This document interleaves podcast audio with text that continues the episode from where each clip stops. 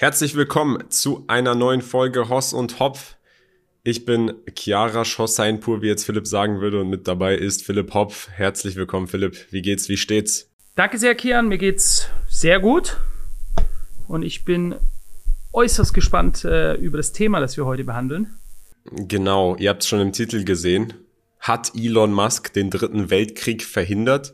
Und ähm, wir wissen, das ist leicht reißerisch, aber es ist doch direkt das Thema, über das wir heute sprechen werden, denn es gab eine Bitte von der ukrainischen Regierung in Sachen Elon Musk mit seinem Unternehmen SpaceX, die doch direkt den Krieg vielleicht ausschlaggebend verändern hätte können oder auf ein neues Level heben hätte können. Und ähm, darüber sprechen wir heute. Bevor wir aber damit anfangen, wollte ich mal vielleicht so ein, so ein kleines Ding zum Thema Self-Improvement mal wieder teilen weil äh, viele, die den Podcast schon lange hören, wissen es ja auch, wir machen oft Episoden zum Thema Self-Improvement.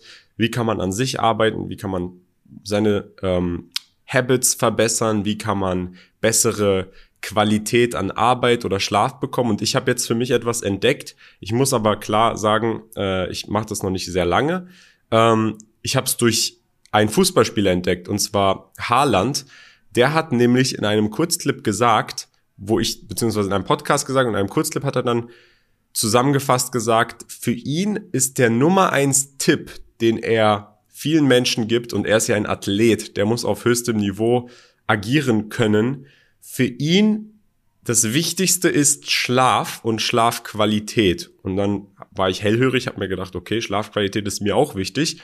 Hm, ich merke einfach, was für ein enormer Unterschied das ist, wenn ich neun Stunden im Bett liege, aber eine schlechte Schlafqualität habe oder sechs Stunden, ist eine gute Schlafqualität. Und er hat gesagt, sein Nummer eins Trick ist erstens, er isst drei Stunden vor dem Schlaf nichts. Das wissen wir alle schon. Sein zweiter Trick ist, er benutzt zwei Stunden vor dem Schlaf Blue Light Blockers, also kein Blaulicht. Das würde ich sagen, wissen wir auch schon. Und jetzt sein dritter Trick, das war das Interessante, was ich ausprobiert habe. Er klebt sich seinen Mund beim Schlafen zu. Können wir jetzt vielleicht auch mal so einblenden. Er klebt sich seinen Mund beim Schlafen zu, damit er ausschließlich durch die Nase ein- und ausatmet, damit seine Schlafqualität besser ist und er klebt sich auch manchmal auf die Nase so ein Nasensticker, was dir dann helfen soll, besser durch die Nase atmen zu können. Ich dachte, okay, ich habe oftmals ein Problem, ich wach morgens auf, Mund ist komplett trocken, was dann so viel bedeutet, wie du hast in der Nacht mit deinem Mund geatmet und äh, müde und sowas. Und dann habe ich mir das bestellt, habe es gestern auch ausprobiert und ich war schockiert. Also wie erfrischt ich aufgewacht bin heute, nicht vergleichbar, habe ich Was, sehr selten. Bitte? Philipp, und das, obwohl ich nicht mal viele Stunden tatsächlich im Bett verbracht habe und sehr spät schlafen gegangen bin. Mein Mund war nicht trocken, ähm, weil mein Mund zugeklebt war und ich ausschließlich durch meine Nase geatmet habe. Schick mir das bitte nachher mal durch deinen Mundkleber, dann muss ich das mal ausprobieren. Das hört sich auf jeden Fall mal interessant an. Habe ich noch nie gehört. Aber Philipp, hast du das Problem? Hast du das Problem, dass du morgens aufstehst und dein Mund ist trocken oder nicht? Ähm, ich würde sagen, insofern meine Nase nicht verstopft ist jetzt im tiefsten Winter und ich eine Erkältung oder so habe, ähm, würde ich behaupten, dass ich die meiste Zeit durch die Nase atme, ja, aber ich, meine Frau sagt mir auch immer wieder, du schnarchst oder du klapperst mit den Zähnen, deswegen trage ich zum Beispiel, was ich auch ganz, ganz wichtig finde, eine Knirschschiene zu tragen, ja. Und jetzt sagt der eine, ja, ich brauche sie und der andere, ich brauche sie nicht. Es gibt nur ganz, ganz wenige Menschen, welche nicht mit den Zähnen knirschen, ja, wenn man mal mit dem Zahnarzt spricht. Und mit der Zeit ratscht man sich die einfach ab, ja. Das ist ja, das arbeitet ja wie zwei Mahlsteine übereinander. Deswegen hier noch mein kleiner Side-Tipp, nutzt eine Knirschschiene ah, und du schickst mir bitte nachher unbedingt mal deine Mundkleber zu und dann können wir das ja gerne mal die nächste Woche erstes Feed Feedback geben, äh, welchen Unterschied das macht. Machen wir auf jeden Fall. Ich glaube aber, dann sind wir tatsächlich die, die, die Gegensätze, weil wenn du mit deinen Zähnen knirschst, dann sind sie ja, müssen sie aufeinander liegen. Was bedeutet, dein Mund ist weitestgehend geschlossen. Ich zum Beispiel knirsche absolut nie mit meinen Zähnen und ich habe immer eine Lücke offen zwischen meinen Zähnen, wenn ich in der Ruhehaltung bin. Das heißt, ähm, ja, wer weiß, wir probieren es mal aus und schauen einfach mal bis, bis zur nächsten Woche. Außerdem, sorry Freunde, den Kursclub-Wettbewerb, wir haben euch nicht vergessen. Wir werden das in der nächsten Folge auflösen. Wir haben es jetzt nicht vor, geschafft, hier vorzubereiten, aber natürlich, wie immer, alle werden bezahlt und es zählt jetzt aktuell auch schon für den nächsten Monat. Auch das werden wir dann nächsten Monat auslösen. Aber lass uns jetzt mal mit dem Thema anfangen. Elon Musk, äh, dritter Weltkrieg. ist das jetzt alles nur Clickbait oder was ist da, was ist da los, Philipp? Du, du weißt ja ein bisschen mehr Bescheid.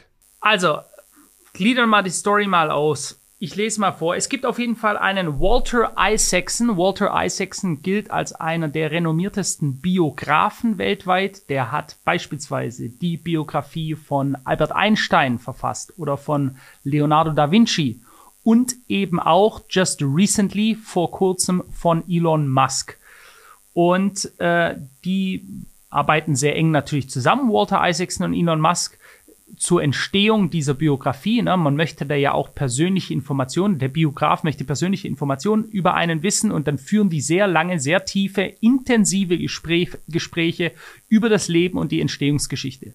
So, und nachdem nun die Biografie rauskam, hat das jetzt weitestgehend, wie wir es kennen, von den deutschen Medien komplett ignoriert, dazu geführt, dass jetzt in den USA eine größere Debatte gestartet ist, weil dort drin steht, dass Elon Musk einen Major Attack, einen Großangriff der ukrainischen Armee mit sogenannten Submarine Drones, also Subdrones, so wie ich das interpretiere, sind das Unterseedrohnen, die ja auch schon genutzt wurden, um die Krimbrücke anzugreifen, ja, also Drohnen, die wir nicht, wie wir sie kennen, oben äh, fliegen und dann sich entweder wie Kamikaze-Drohnen vom Himmel stürzen oder Raketen abfeuern, sondern eben U-Boot-Drohnen. Was ist passiert? Ähm, die ukrainische Armee hat bei Elon Musk angefragt, scheinbar in einer Nacht- und Nebelaktion, also wirklich nachts bei ihm angefragt, dass er das Gebiet über der Krim mit ähm, mit Starlink, ist es korrekt, Kian? Nennt man das Starlink seine, seine, äh, sein ja, Satelliteninternet? Genau, er hat, das heißt Starlink, das ist sein Satelliteninternet. Ich glaube, da gibt es 10.000 oder 30.000 Satelliten, die über der Erde herumschwirren, über der ganzen Welt und die ermöglichen Internetverbindungen, egal auf welchem Fleck mit so einer Antenne, die man sich aufbauen kann. Genau, und äh, danke für die Erklärung. Auf jeden Fall, was ist passiert? Die ukrainische Armee in Form des GAU, das ist der ukrainische Inlandsgeheimdienst, hat angefragt, dass sie eine Abdeckung der Krim, die Krim ist von Russland besetzt, dort ist die äh, Schwarzmeerflotte stationiert, dort leben sehr viele russische Menschen. Ähm, dort war seit vielen Jahren eben schon eine, äh, die, die russische Schwarzmeerflotte, also für, äh, für die Russland ein sehr, sehr wichtiger Militärstützpunkt, dass äh, Starlink die Abdeckung für die Ukraine freigeben soll, damit die also genau sehen können, wo welches Schiff im Hafen liegt, um dann einen Major Attack zu starten mit diesen Submarine Drones und äh, einen Teil oder eben so viel wie möglich der Schwarzmeerflotte anzugreifen und damit auch zu versenken. Ja, das wäre also ein Riesenangriff gewesen mit massiven Schaden, aber dann natürlich auch massiven Konsequenzen. So, und was ist Sache? Elon Musk hat das abgelehnt. Und was ist dann passiert? Die Ukrainer hatten jetzt erstmal stillgehalten, weil man während dem Krieg, solange das nicht rauskommt, versucht man das ja zu verdecken. Aber jetzt, wo es eben rausgekommen ist, ähm, wurde Elon Musk angegriffen von vielen Seiten, dass er das nicht zugelassen hat, dass die Ukrainer Einsicht bekommen über die Standorte der Schwarzmeerflotte, dass sie nicht also Starlink genaue Koordinaten und Bilder von Elon Musk über SpaceX erhalten haben und dadurch diesen Angriff nicht ausführen konnten. So, das kann man jetzt erstmal einseitig betrachten und sagen, ja, wie, warum hat er das nicht gemacht? Und jetzt gibt es hier eben auch Statements von Elon Musk, denn man kann hier vielleicht schon behaupten, dass Elon Musk auf jeden Fall eine weitere massive Eskalierung des Krieges verhindert hat, bis zu einem dritten Weltkrieg. Ja. Aber der Vorwurf, Philipp, der Vorwurf ist ja, Elon Musk will Russland helfen oder ist Putin Freund dadurch, dass er es der Ukraine nicht ermöglicht hat, dort eine Internetdeckung zu kriegen, um dort ihren, ich glaube, die wollten eine Hinterhaltsattacke oder einen Überraschungsangriff oder sonst irgendwas machen. Und äh, das ist dann der Vorwurf, Elon Musk, du bist auf der Seite von Russland. Richtig, aber dieser Vorwurf, hat ständig gemacht. Also quasi, äh, wie George W. Bush damals schon gesagt hat, you're e-, either with us or against us. Damals ging es äh, um die Invasion äh, in den Irak, nachdem äh, die Twin Towers scheinbar von einem Menschen namens Osama bin Laden in einer Höhle im Gestein von Bora Bora in Afghanistan eine der ausgeklügelsten Attacken in den meistgesichertsten Luftraum unseres Planeten gestartet hat. Nicht mit einem, sondern mit zwei Flugzeugen, die dort völlig unbehelligt in zwei Türme reingeflogen sind. Andere Geschichte für ein anderes Mal. Ähm, dieses Schwarz-Weiß-Denken besagt aber, entweder du hilfst uns, dann bist du auf unserer Seite. Und wenn du uns schon nicht hilfst, dann bist du auf der Seite des Gegners. Ja, das ist halt dieses mit uns oder gegen uns äh, denke. Ich bin da auch absolut kein Fan davon. Auch ich finde Neutralität sehr wichtig. Neutralität ist zum Beispiel etwas, was der Schweiz äh, einen sehr großen Reichtum beschert hat und Frieden eben für viele Jahre, weil sie sich neutral gezeigt haben, nicht überall einmischen. So, Elon Musk hat jetzt folgendes Statement abgegeben auf seiner Plattform Twitter oder jetzt X. Und zwar, die Beweislast wäre eine ganz andere, wenn ich mich weigern würde, auf eine Anfrage der Ukraine zu reagieren oder wenn ich in Starlink absichtlich ändern würde, um die Ukraine zu behindern. Zu keinem Zeitpunkt habe ich oder irgendjemand bei SpaceX eine Abdeckung der Krim versprochen, also eine Satellitenabdeckung der Krim für die Ukraine. Außerdem verbieten unsere Nutzungsbedingungen eindeutig Starlink für offensive militärische Aktionen, da wir ein ziviles System sind. Er darf sich also nicht in kriegerische Handlungen einmischen. SpaceX baut Starshield für die US-Regierung, das ähnlich, aber viel kleiner als Starlink ist, da es nicht Millionen von Nutzern bedienen muss. Dieses System wird Eigentum der US-Regierung sein und von ihr kontrolliert werden. So, im Endeffekt hat er gesagt, und das wird auch von vielen Leuten jetzt, äh, wenn man das sieht, bei Ex ähm, ja zugesprochen, dass er recht hatte, sich da nicht einzumischen, weil, wenn wir mal ehrlich sind, wenn die Russen wissen würden, dass, und da stehen nicht nur fünf Boote, fünf kleine Zerstörer bei der Schwarzmeerflotte, also im Hafen der Schwarzmeerflotte, sondern da steht ein bedeutender Teil der russischen Kriegsmarine. Wenn die Ukrainer einen massiven Angriff dort erfolgreich abgeschlossen hätten und dann wäre es ja sofort klar gewesen, woher haben die die Koordinaten? Der einzige, der ihnen die Koordinaten geben kann, ist Elon Musk. Dann wäre Elon Musk meines Verständnisses halber ab diesem Zeitpunkt ein persönliches Target gewesen der Russen. Ja? Das heißt also, der sollte sich, wenn er sein Haus verlässt, am besten zweimal umdrehen. Weil wenn die nachher zehn Schiffe verlieren und die wissen, das ist Elon Musk gewesen, der ihnen die Möglichkeit gegeben hat, und ich wäre der Führer Russlands, dann würde ich sagen, eine Kugel ist ab jetzt für dich bestimmt. Ja? Und äh, ich weiß nicht, ob du das haben möchtest, so ein, so ein Ziel auf deinem Rücken. Und wenn du mich fragst, um da gleich vielleicht mal drauf zu gehen, ich möchte auch nicht in den Krieg, in die Zerstörung und den Tod von Menschen involviert sein, wie es aktuell gerade geführt wird, von beiden Seiten ganz massive Eskalierung dieses, dieser furchtbare Krieg, äh, der so viele Menschenleben kostet. Und deswegen kann ich verstehen, dass er sich da nicht eingemischt hat.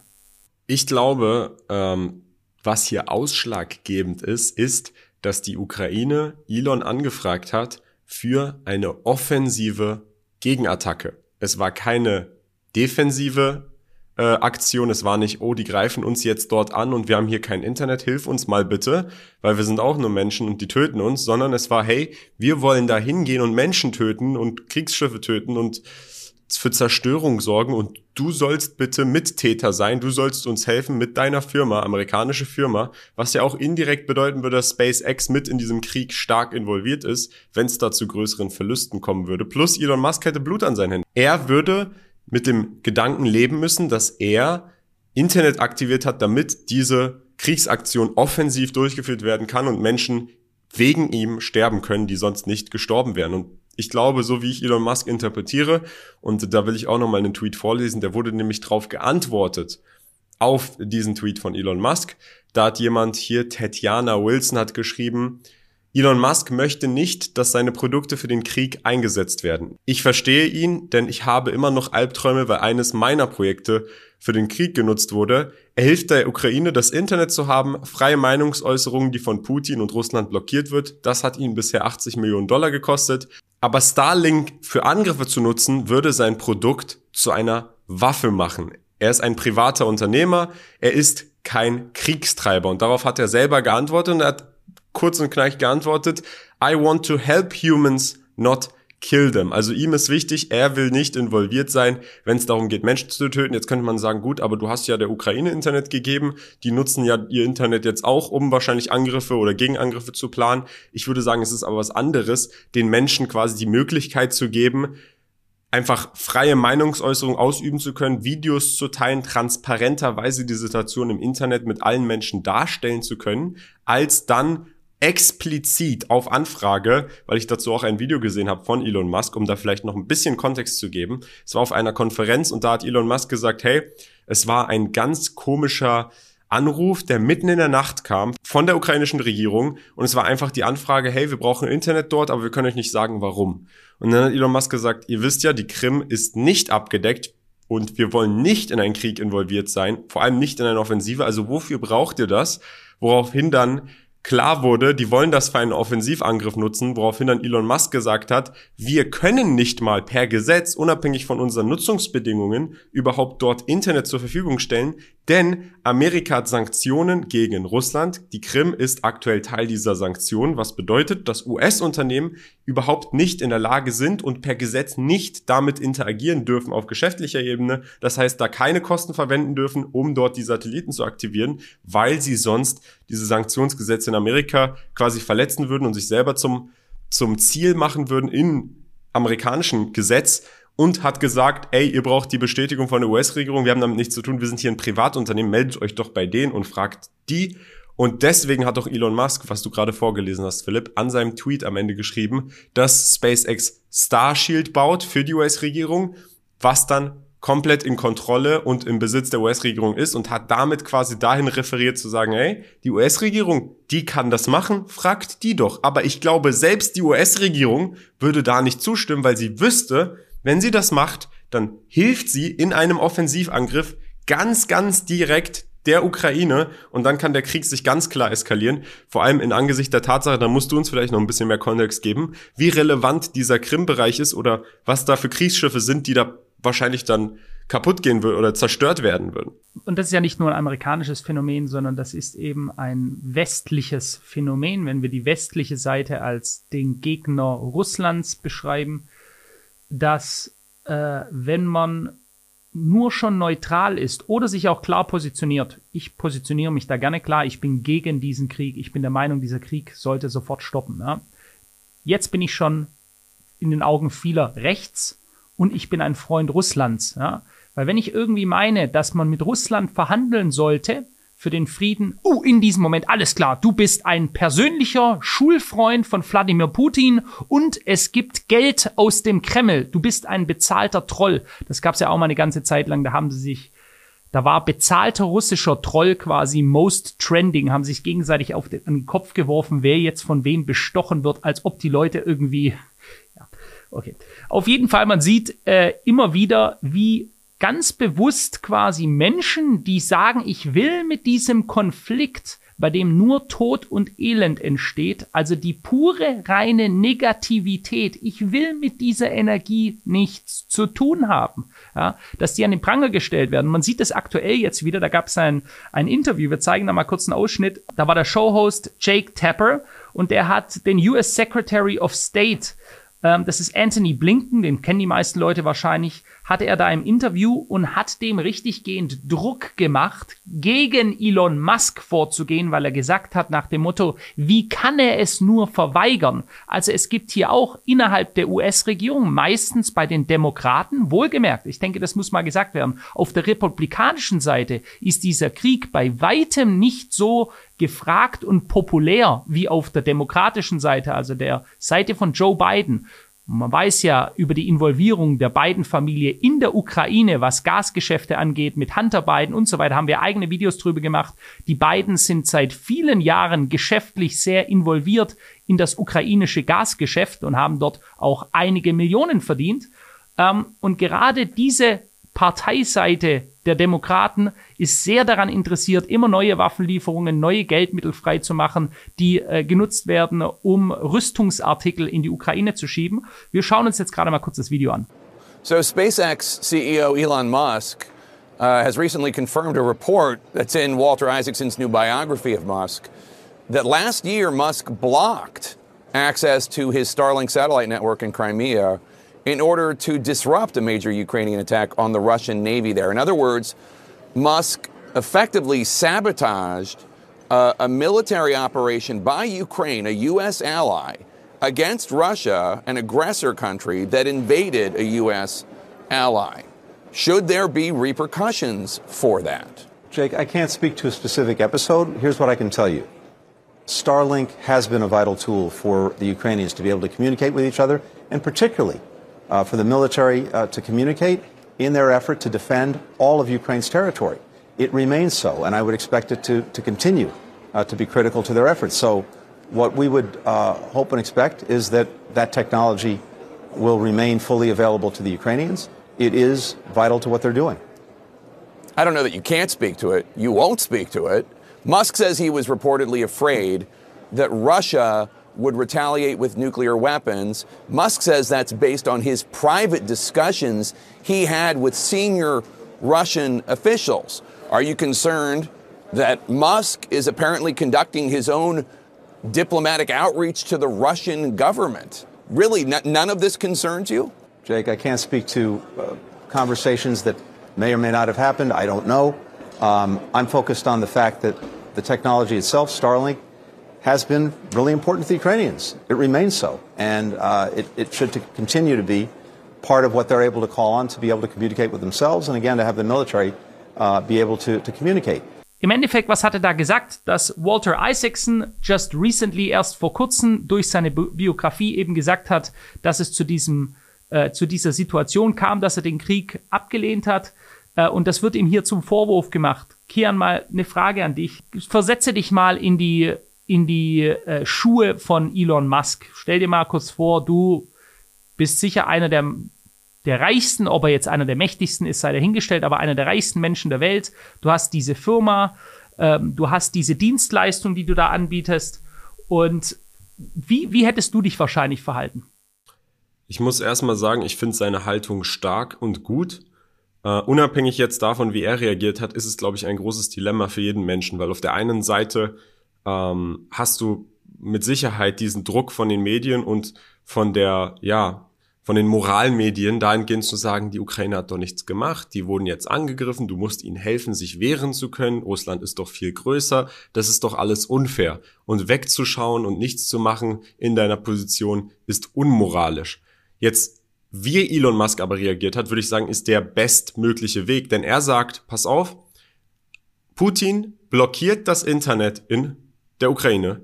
Ich glaube, Meinungsfreiheit und die Äußerung, Transparenz zu bringen, ist ein Menschenrecht. Deswegen erlaube ich und stelle das Internet dort ein, gehe Kosten ein und gehe auch die Gefahr ein, dass er selbst dafür schon bereits als Ziel von Russland visiert wird und die sagen, hey, warum machst du das? Warum unterstützt du die? Warum hilfst du die? da ist er schon ein Risiko eingegangen. Aber was er jetzt gemacht hat, ist, er hat ganz klar gesagt, das ist ein Zivilsystem.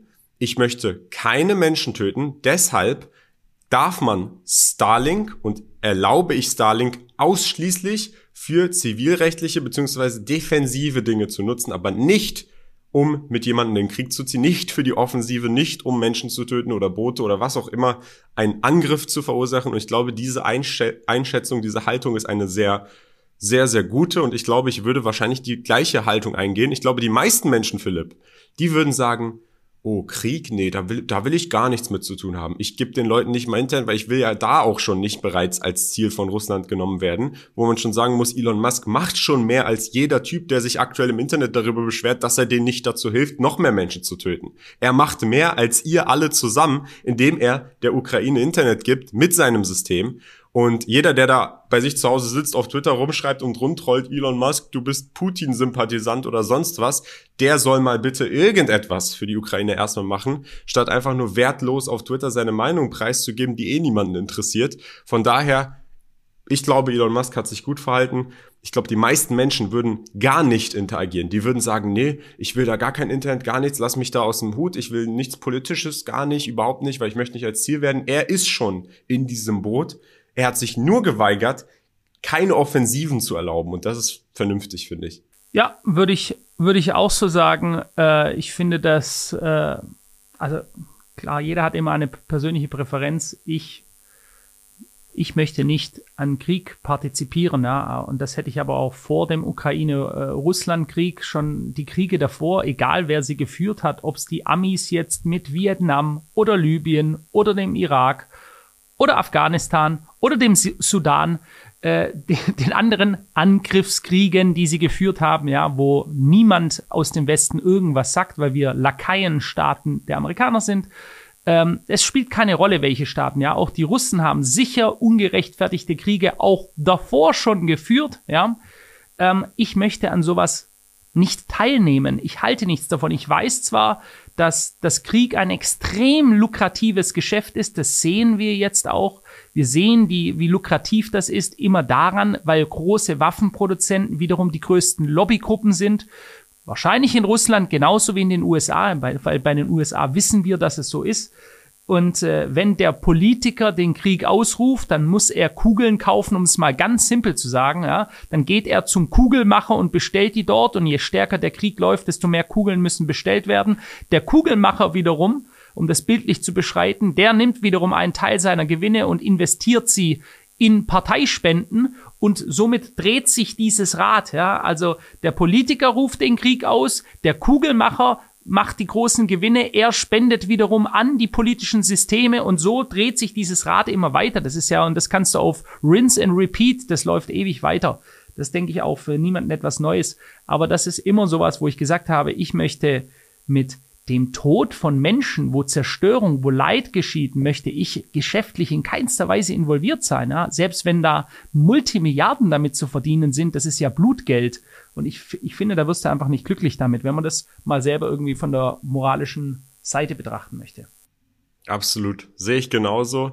Äh, von daher würde ich sogar die Begründung, wenn Menschen sagen würden, ich will da nicht mal überhaupt irgendwas zur Verfügung stellen, absolut nach, nachvollziehen können. Ich glaube, wie gesagt, Elon Musk, wenn er, wenn er zum Beispiel mit Starlink einfach der Ukraine Internet gibt, was ja aktuell von Russland blockiert wird, gejammt wird, ich glaube nicht, dass es ein, ein direkter Kriegsakt ist, weil das ja potenziell auch dazu führen kann, dass sich die Situation deeskaliert. Durch das Internet, dadurch, dass die Menschen sehen, was da vor sich geht, was für eine Transparenz da besteht, wie die Menschen in der Ukraine darüber denken, könnte das ja dazu sorgen, dass dann nicht eine einseitige Politik betrieben wird. Ich glaube, mehr Transparenz ist immer etwas Gutes, aber wie gesagt, ich ziehe da auch die Linie. Eine offensive Kriegsattacke direkt zu genehmigen als Privatunternehmer und dann auch noch zu unterstützen, das wäre auf allen Ebenen falsch und ich finde, er hat richtig agiert. Ich hätte ähnlich agiert, glaube ich, hoffe ich. Ähm, und ähm, ja, ich, ich würde auch, mir ist das Wichtigste, das haben wir auch damals schon, als der Krieg angefangen hat, haben wir einen Podcast darüber gemacht. Wir haben gesagt, wir beide, das ist die Meinung von mir und Philipp, uns ist Menschenleben am wichtigsten. Es gibt kein Verwendungszweck oder es gibt kein gutes Resultat, wenn dieser Krieg einfach weitergeht und noch mehr Menschenleben leiden und sterben. Das Beste, was passieren kann, ist, dass das endet so schnell wie möglich und es endet nur so schnell wie möglich mit dem wenigsten Leid, wenn sich beide Parteien auf, an einen Tisch setzen, die Hände schütteln und sagen, es ist vorbei. Und ähm, dass dann von allen Seiten immer mehr Eskalation, mehr Eskalation, nee, es muss einen Verlierer geben, nee, Russland muss dafür büßen, nee, wir brauchen Rache, es müssen russische Menschen sterben jetzt, weil warum? Warum muss irgendwer noch sterben? Setzt euch an einen Tisch, verhandelt das aus, diplomatisch, auf einem diplomatischen Weg, damit, und das ist das Hauptziel, so wenig Menschen leiden und sterben. Und das sind das ist die Meinung von mir und Philipp und deswegen vertreten wir das Ganze. Und jeder, der das anders sieht, sollte sich einfach mal ein klares Bild darüber machen, dass mit jeder Kriegsprovokation, mit jeder Eskalation Menschen sterben. Unschuldige sterben. Unschuldige leiden. Und äh, da muss man sich einfach darüber bewusst sein, was man eigentlich indirekt befürwortet. Ja, so ist es. Und äh, vielleicht auch ein bisschen reflektieren mal. Gerade die Politiker, und sie, es gibt sie in allen Ländern, aber gerade ja auch bei uns in Deutschland, aber auch in der Ukraine und sicher auch bei den Russen, da nehme ich niemanden aus, die pro Konflikt sind. Ja, da gibt es nur ganz wenige, wirklich ganz, ganz wenige, die so dahinter stehen, dass sie ihre eigenen Söhne, es sind ja Männer, die kämpfen, ja, äh, dass sie ihre eigenen Söhne an die Front bringen. Die meisten, beispielsweise auch in der Ukraine, die vom heroischen Krieg sprechen und so, denen ihre Kinder sitzen wahrscheinlich in Deutschland gerade, die Familie in Deutschland, wir wissen ja, wie viele aufgenommen haben, oder in der Türkei oder in anderen Ländern, die haben sofort die Bi gemacht. Übrigens in Russland auch. Ja? In Russland, wir haben gesehen, die Grenzposten, wie viele Russen, man spricht ja jetzt, Kian, da kannst du vielleicht sagen, also ich habe gestern von jemandem gehört, dass bis zu einer Million Russen in Dubai leben sollen. Ich fand das jetzt eine sehr, sehr hohe mhm. Zahl, aber die so akkurat wahrscheinlich. Gesagt. Es, ja? es leben okay, unglaublich viele Russen in Dubai seit dem Krieg, weil es einfach, ich, das ist das, was ich so von russischen Freunden mitbekommen habe. Es ist Moskau sehr ähnlich in Sachen ähm, Servicequalität. Also da ist wohl anscheinend auch die Dienstleistungskultur eine sehr hohe in Sachen, man kriegt jeden Service. Äh, der Service ist relativ günstig und es ist alles zu jeder Zeit verfügbar und natürlich Lebensqualität ähm, es ist quasi der Ort, der, du hast Sonne, du hast keine Steuern, du hast ähm, alles einfach verfügbar. Es ist einfach ein einfaches Leben hier. Und seit dem Krieg leben unglaublich viele Russen, vor allem mit höherem Einkommen, mit viel Geld, mit viel Wohl Wohlstand hier in Dubai. Ja, so, und das sieht man überall auch äh, auf was ich hinaus wollte, ist, dass meistens die Leute, die über den Krieg entscheiden, erstens mal im Militär in höheren Positionen sind. Das heißt, die sehen das Schlachtfeld selber nicht mehr. Dann sind es mit Sicherheit die Hintermänner, die, die großen Rüstungskonzerne, Raytheon beispielsweise. Ja, es gibt ja äh, mit die größten Rüstungskonzerne der Welt sind alle amerikanische. Auch das ist, sollte kein Geheimnis sein. Ja, und die profitieren nicht davon, wenn es zu Friedensverhandlungen kommt. Die profitieren auch nicht davon, wenn die Waffen niedergelegt werden und die Leute sich quasi sinnbildlich die Hände reichen. Davon profitieren sie nicht. Genauso wie die Pharmaindustrie nicht davon profitiert, wenn jetzt plötzlich alle Leute gesund wären, dann kriegen die keine Kohle mehr. So ist es doch genau das Gleiche.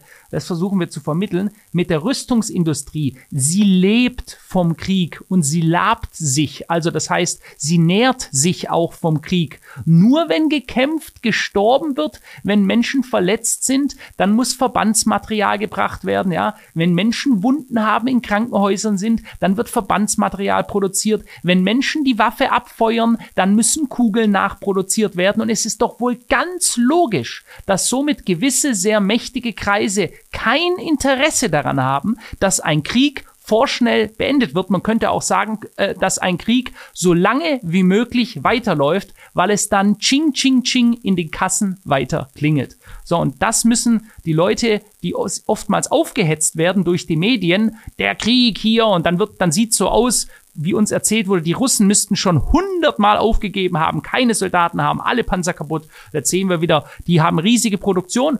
Wohlgemerkt wurde schon oft gesagt, die Ukrainer sind fertig und die haben keine Soldaten mehr und sind im Arsch und sie kämpfen immer noch weiter, weil sie eben von beiden Seiten ständig mit neuem Material versorgt werden.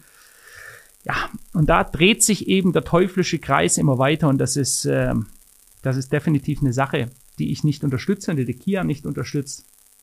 Und das haben wir, glaube ich, von Anfang an auch ganz klar gesagt.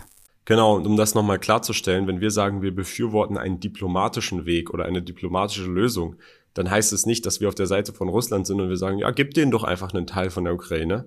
Nee, das sagen wir nicht. Wir sagen, es sollte der Weg sein, in dem die wenigsten Menschen sterben. Und was dann dort verhandelt wird, das bleibt den Politikern überlassen. Wir sagen jetzt nicht per se, oh, ja, die Ukraine, die sollte jetzt einfach aufgeben, die sollte sich an den Tisch setzen, damit keine Menschen sterben und einfach sagen, Russland, ihr habt alles und alles ist gut, sondern die sollten sich vernünftig mit Incentives align. Das ist, glaube ich, hier ganz wichtig, weil wenn du, das merken, glaube ich, viele Politiker nicht, wenn du versuchst, Russland als Verlierer darzustellen, dann wird sich Russland vor allem, weil sie schon so tief, sagen wir mal, in diesem ganzen Ding drinne stecken, die werden wohl sicher nicht da einfach rausgehen und sagen, ja, okay, ihr habt recht, wir sind jetzt die Verlierer, wir nehmen das auf uns und am besten gibt uns vielleicht nochmal ein paar Milliarden Kredite auf ganz hohen Zinsen, damit wir für immer an den Dollar gebunden sind und lass uns bitte nochmal unsere ganze, äh, ja, Reservewährung versklaven und dies und das. Nee, das ist nicht das Ziel von Russland. Ich glaube, Putin ist, unabhängig davon, wie er jetzt in den Medien aktuell dargestellt wird, jemand, der unabhängig von allem, was er aktuell macht, auf jeden Fall eines in, in der Lage ist, und das ist logisch zu denken, zumindest vor dem Krieg und sich darüber bewusst war, dass wenn er hier anfängt, er dann da nicht als Verlierer rausgehen wird. Und das wissen auch die deutschen Politiker und die amerikanischen Politiker. Ich persönlich, das ist jetzt hier wieder meine Meinung, schwurbel, schwurbel, ich glaube, dass amerikanische Politiker, europäische Politiker wissen, dass Russland nicht als Verlierer rausgehen wird. Die wissen, es wird eine Demo, Demo die wissen, es wird eine diplomatische Lösung geben, weil es der einzige Ausweg ist. Aber das wird rausgereizt, das wird ausgestreckt, um die Verhandlungsposition zu verbessern für den Westen, Schrägstrich für die Ukraine und äh, mit, das mit allen Mitteln und bis dann hoffentlich irgendwann der Tag kommt, wo dann auch der Westen sagt, ey, okay, genug Eskalation, setzt euch mal jetzt an den Tisch. Es bleibt auf jeden Fall zu hoffen. Das ist ja immer, ähm, wenn Mächte im Spiel sind, die atomares Potenzial haben, ist das immer sehr gefährlich. Und ich weiß, da gibt es Leute, die sagen, ach, das ist doch alles nur Bluff, das machen die doch eh nicht.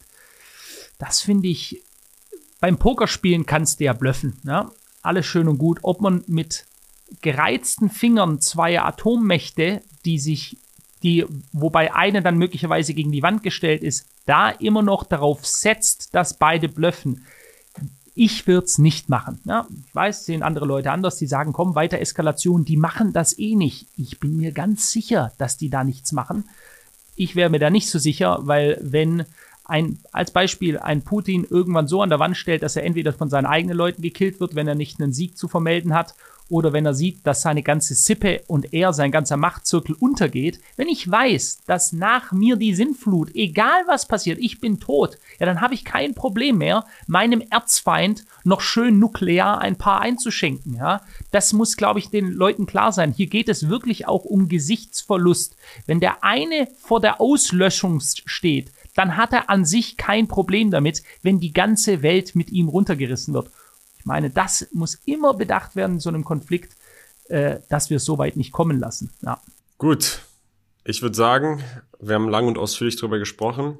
Wir sind beide Anti-Krieg, Anti-Leid, Anti-Menschen-Tode und wir hoffen, dass sich das irgendwann klärt. Philipp, einfach mal deine ganz, ganz ähm, unbehaftete oder ja nicht einzuschätzende Einschätzung dahingehend, was glaubst du, wann, wann, wann nimmt das alles ein Ende? Wie lange wird dieser Krieg noch gehen? Sage ich ganz ehrlich, du, da lag ich schon mehrmals falsch. Ich ging davon aus, da war ich ja nicht alleine, ganz am Anfang, wo die Invasion losging und da waren die ja schon äh, in Kiew am Flughafen, die Spitzenat-Spezialtruppen und so. Sache von Tagen, die Ukraine ist platt. Ich weiß noch, am ersten Woche habe ich gesagt, in einer Woche ist die Ukraine platt. So, niemand hat damit gerechnet spreche ich mal nicht von anderen, ich habe nicht damit gerechnet, dass die internationale Gemeinschaft sich so plötzlich, die ja immer unterschiedlicher Meinung ist, sich da zusammengefunden hat. Äh, ich habe nicht mit diesem wirklich heroischen Kampf der Ukrainer gerechnet. Äh, ich bin mir ziemlich sicher, dass auch Putin und seine obersten Generäle, ja, man redet immer Putin, Putin, Putin, wie wenn der jede einzelne Entscheidung selber treffen würde. Das ist gar nicht möglich. Also sein Generalstab, äh, ein Shoigu und andere Leute, die das Militär anführen, die haben sich das ganz sicher auch anders vorgestellt, ja, dass das zack schnell, die überrollen das ganze Ding und dann war's das, ja. Also ich glaube nicht, dass die auf einen langen Krieg eingestellt waren. Deswegen, ich muss ehrlich sagen, ich weiß es nicht. Ich, ich kann, ich, ich kenne nicht die Kapazitäten. Man hört so viel. Man hört, die Russen produzieren viel, viel mehr Panzer, viel mehr Artilleriegeschosse. Man hört, äh, die ukrainische Armee ist erschöpft. Die haben durch jetzt die letzte Offensive, die gescheiterte Offensive, ähm, wenn sie das war, ja, ich kann das auch nicht richtig bewerten, äh, unglaublich viele Menschen verloren in den eigenen Reihen, also viele Männer sind gefallen. Keine Ahnung. Ich sag dir ganz ehrlich, weil auf der anderen Seite sieht man jetzt, uns werden auf jeden Fall in den Medien wieder Erfolge der Ukraine erzielt, äh, äh, von Erfolgen erzählt. Ich weiß es nicht. Ich, es können, kann sein, dass dieser Krieg theoretisch, ich hoffe es nicht, dass er uns noch die nächsten Jahre begleitet. Aber was schätzt ich, du zeittechnisch? Ich gebe jetzt einfach mal ab, äh, ich gebe jetzt einfach mal an, Januar, Februar wird ein Waffenstillstand vereinbart. Okay, dann bin ich jetzt dran. Wie gesagt, das sind einfach nur ganz wilde Prognosen, die nichts mit der Realität zu tun haben, weil wir es eh nicht wissen können und wir haben keine Glaskugel. Ich glaube, die Wahrscheinlichkeit, dass sich der Krieg vor November 2024 komplett löst, ist sehr gering.